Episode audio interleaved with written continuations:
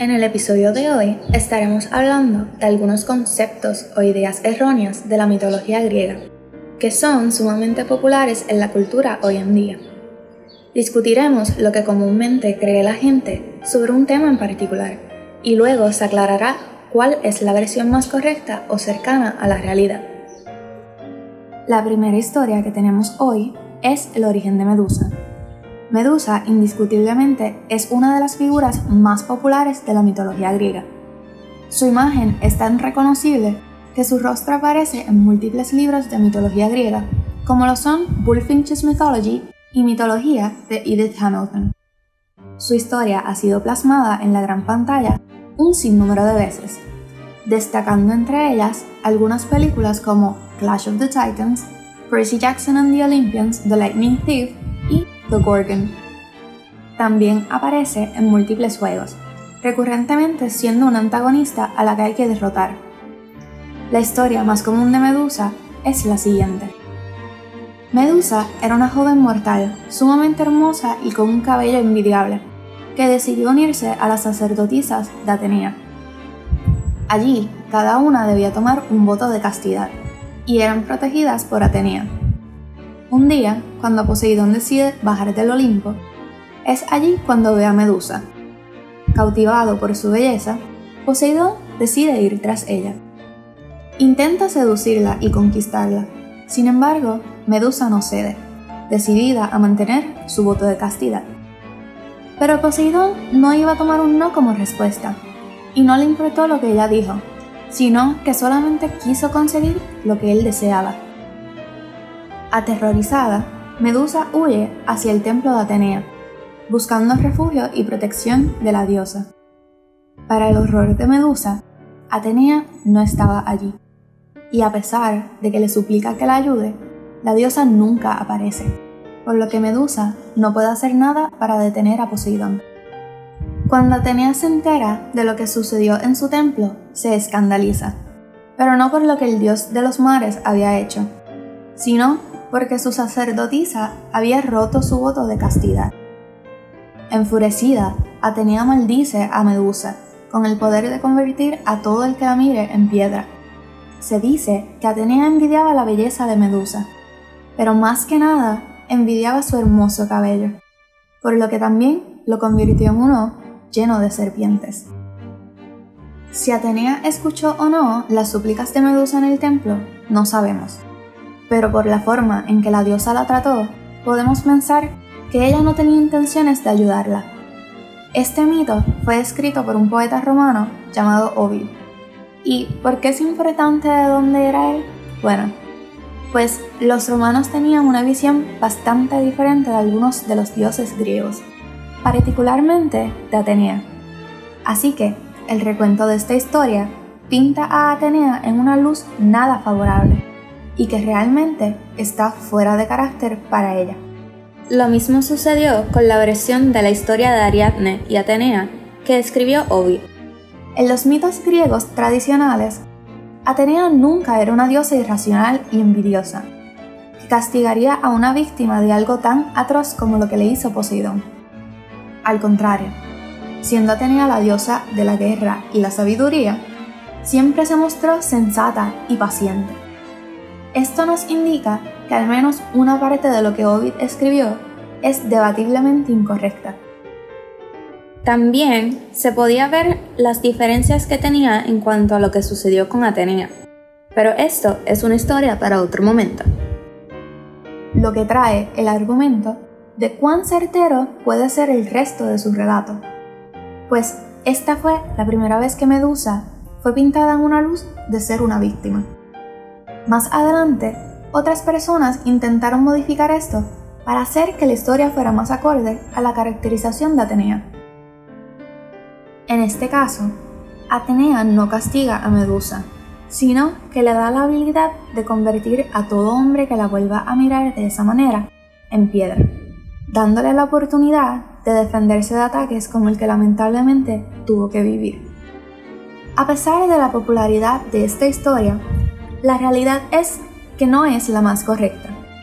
El mito griego original presenta siempre a Medusa como una de las tres hermanas gorgonas, criaturas con cabello lleno de serpientes venenosas y que podían convertirte en piedra con su mirada. Medusa, Esteno y Euryale eran las tres hijas de Forcis, un dios marino, y Keto, un monstruo acuático. En algunos mitos se dice que Medusa era una mortal, en otros no.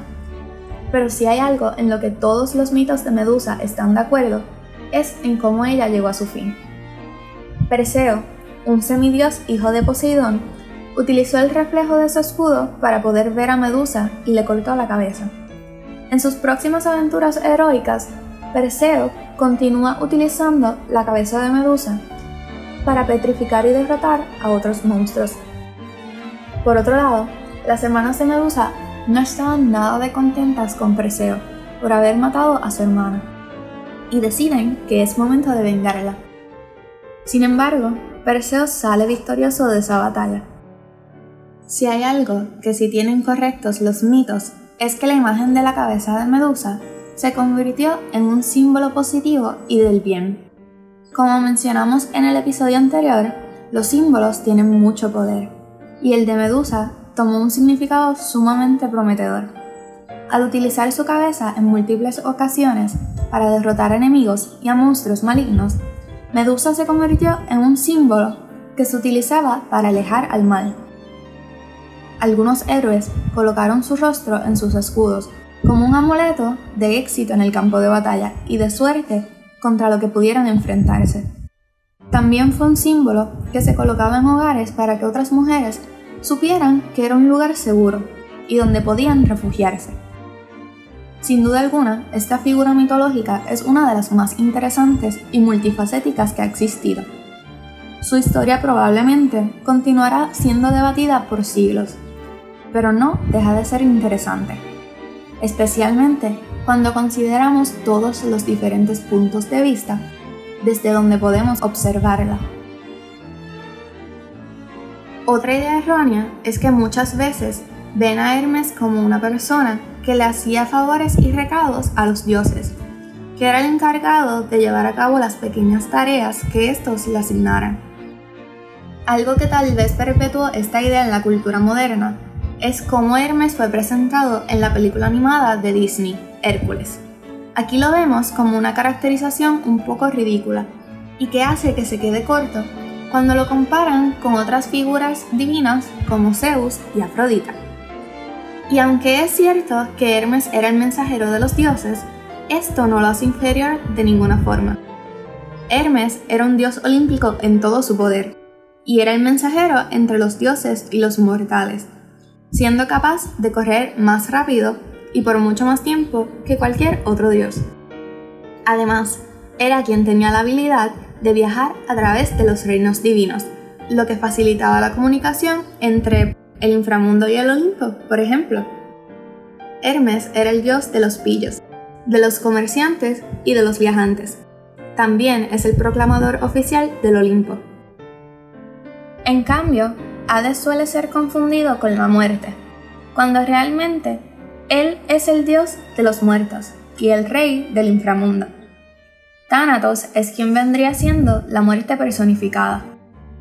Muchas películas han pintado a Hades como un dios cruel y malo, que se enfrenta a sus hermanos, Zeus y Poseidón, y se opone a ellos de manera viciosa.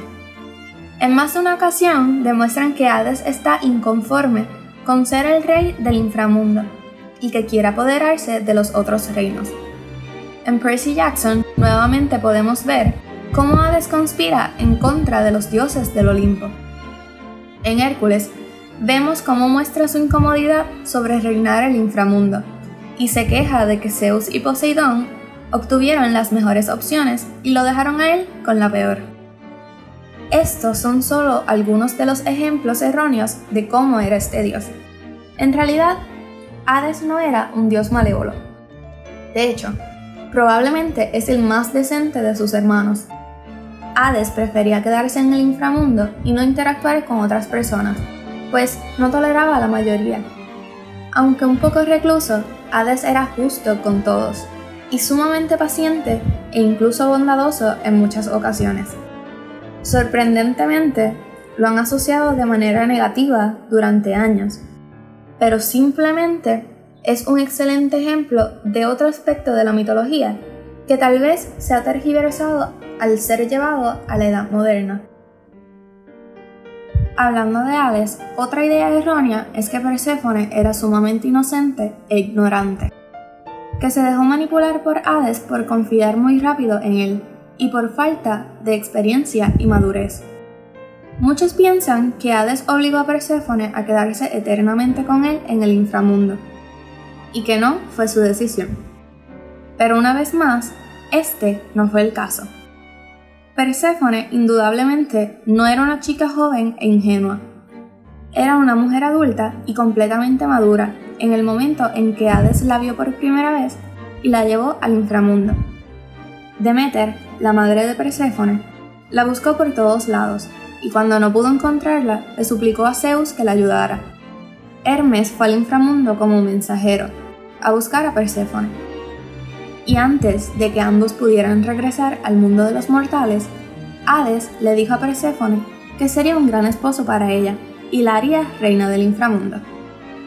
Perséfone aceptó y comió una fruta de granada, lo que la ataría a pasar un tercio del año en el inframundo. Perséfone escogió ser reina del inframundo y ella asumió plenamente las responsabilidades que venían con esto.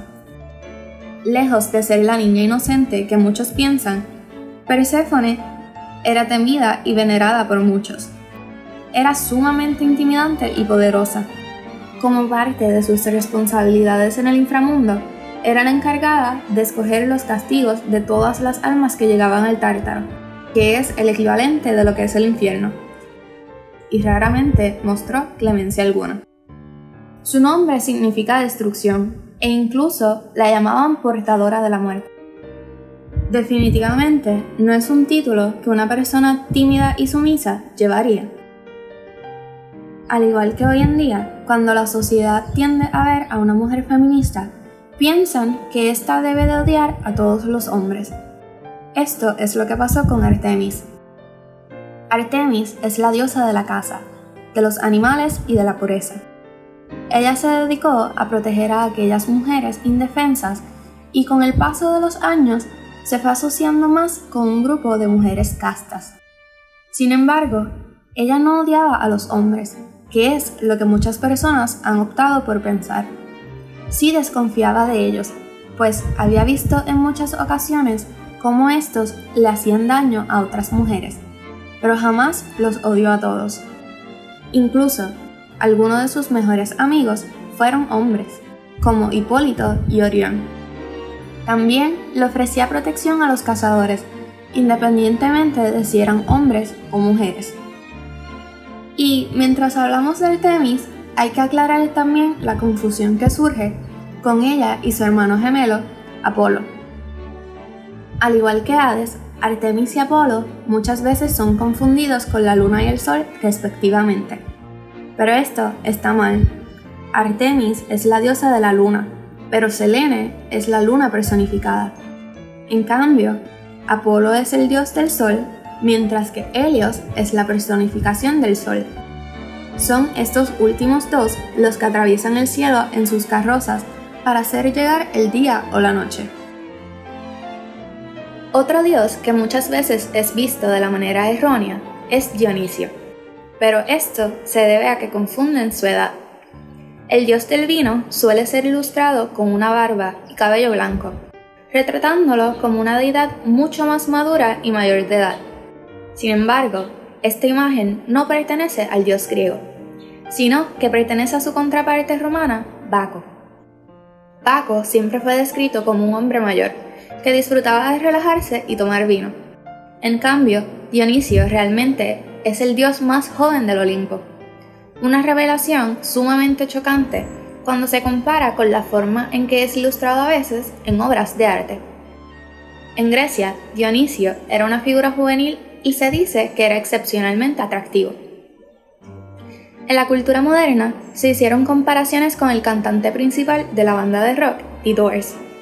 Muchas personas aclamaron que Jim Morrison parecía ser la encarnación de Dionisio, pues portaba una actitud similar y su apariencia física, pese a no ser muy parecida, portaba un aire similar a lo que enmarcaba este dios griego.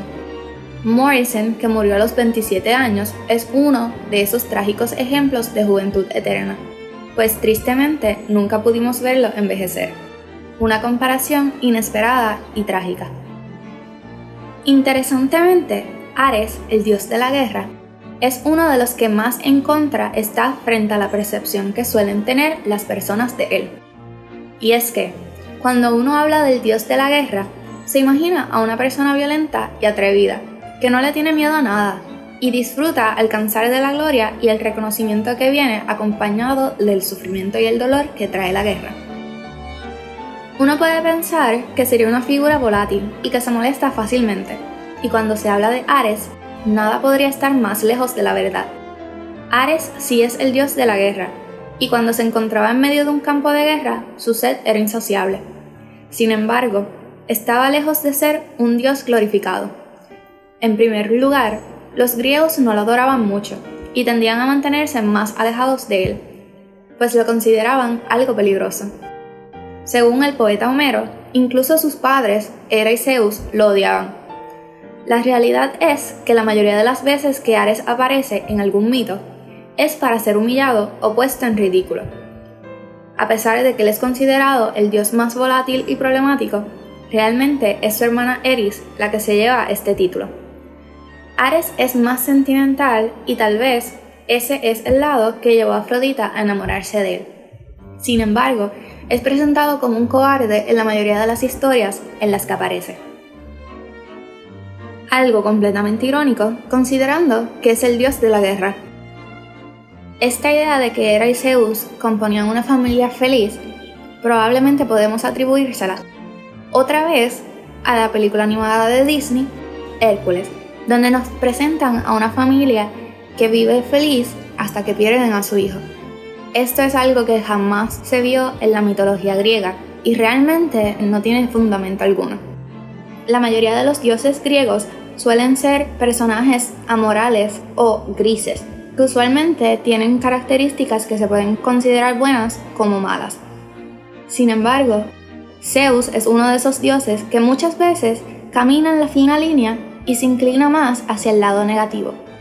Hay un sinnúmero de acontecimientos en los que Zeus actúa de la peor forma posible, haciéndole daño a personas y tomando lo que quiere porque puede y porque es Zeus. Realmente es uno de los dioses más perversos y problemáticos. Todas estas ideas erróneas que hemos visto son algunas de las ideas de cosas que las personas tienden a pensar que es de una manera cuando realmente son de otra y se han popularizado debido a las series, películas, libros y obras de arte que vemos en la cultura moderna popular. Cuando se habla de mitología es sumamente difícil estar todos de acuerdo en el origen o en las características que puede tener una figura, un personaje o un dios, especialmente en una mitología como la griega que ha tenido tantos autores y personas que han contribuido a estos mitos por lo largo de los siglos. Estas historias solían contarse de manera oral, no escrita. Por lo tanto, es entendible por qué hay tanta diferencia y tanta variedad entre todas las historias que escuchamos. Sin embargo, podemos llegar a la conclusión de que, usualmente, cuando una historia tiende a repetirse de más de una fuente, suele ser la más cercana a la verdad, o en cuanto a lo que pueda llamarse real dentro de un mito. A pesar de todo esto, es sumamente interesante comparar las diferencias de opiniones y las diferentes perspectivas que pueda tener la gente sobre los acontecimientos que han ocurrido a lo largo de los años. Esto ha sido todo por hoy en el podcast de Tales of Mythology. Hasta la próxima.